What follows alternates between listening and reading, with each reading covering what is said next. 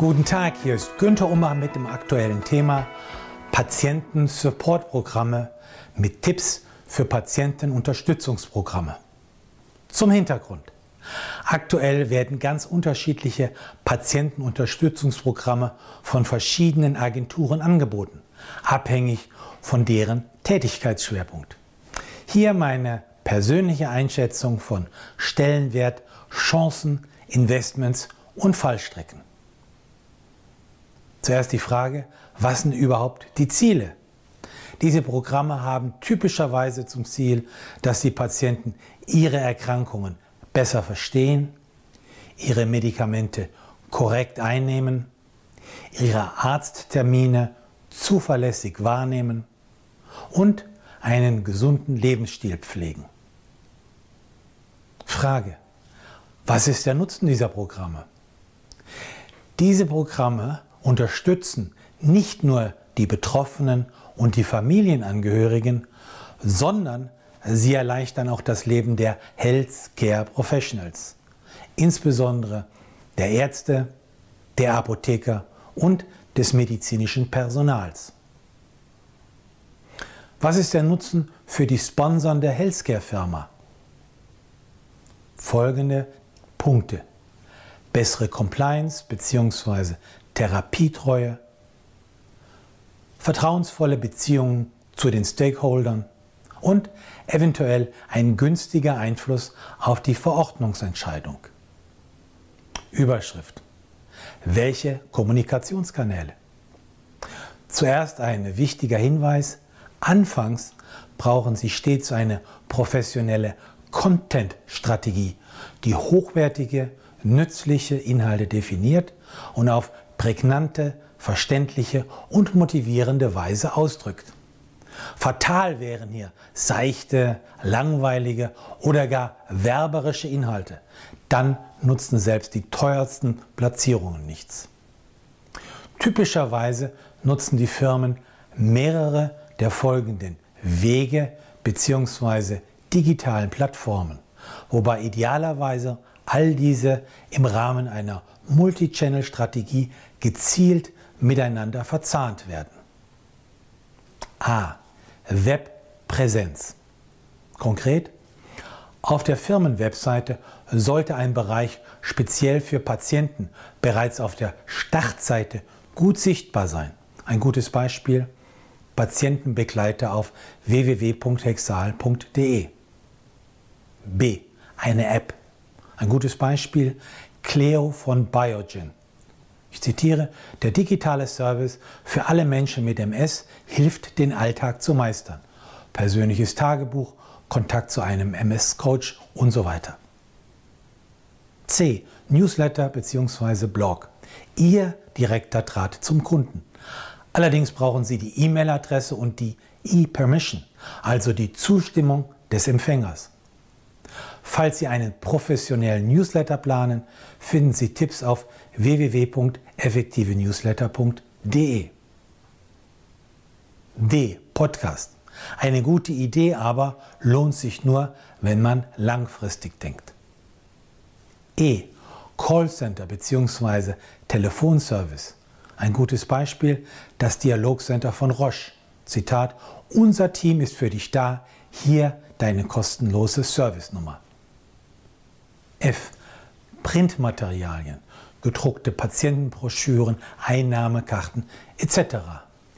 Dies wird zunehmend durch die Online-Variante ersetzt, indem die jeweiligen Materialien auf einer firmengesponserten Webseite als PDF downloadbar sind. G. Online-Videos. Mein Rat, Sie sollten Ihren eigenen deutschsprachigen, frei zugänglichen YouTube-Kanal haben, welcher im Übrigen ganz einfach zu etablieren ist. Sie können dann Ihre Videos uploaden, verschlagworten und vermarkten. Hier fünf generelle Videotypen mit steigendem Investment. Erstens. Interview mit einer firmeninternen Person aus Medical Affairs. Günstig erstellbar. Zweitens. Ein Interview mit externen Experten, der gut gebrieft wurde, auch relativ günstig erstellbar. Drittens. Interview mit Influencern. Beispiel. Samira Musa ist Bloggerin bzw. YouTuberin sowie Multiple Sklerose-Patientin und erscheint in einem Video der Firma Biogen, auch relativ günstig erstellbar. Viertens. Erklärvideos, beispielsweise zur Anwendung eines Produktes. Hinweis, etwas aufwendiger, wenn mit Animationen gearbeitet wird. Und fünftens, Storytelling via Video. Ein Patientenschicksal dramaturgisch darstellen. Überzeugend, aber aufwendig, da dies die Beauftragung einer Firm Produktionsfirma erfordert. Ein Beispiel, bist du Chris der Firma Gilead über Hepatitis C. Überschrift. Sichtbarkeit erreichen. Wie kommen Patienten in Kontakt mit ihrem Patienten-Support-Programm? Nun, die meisten Neugierigen werden im Internet mehr über ihre Krankheit in Erfahrung bringen wollen.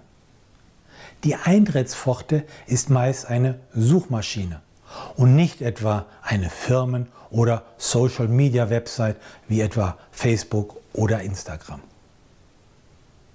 Da Google und YouTube weit mehr als 90 Prozent aller Suchanfragen auf sich vereinigen, ist es wichtig, auf der ersten Suchergebnisseite präsent zu sein.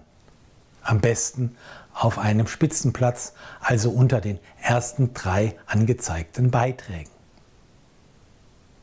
Wer hier keine Aufmerksamkeit gewinnt, bleibt unsichtbar und unbeachtet, egal wie gut die Webseite sein mag.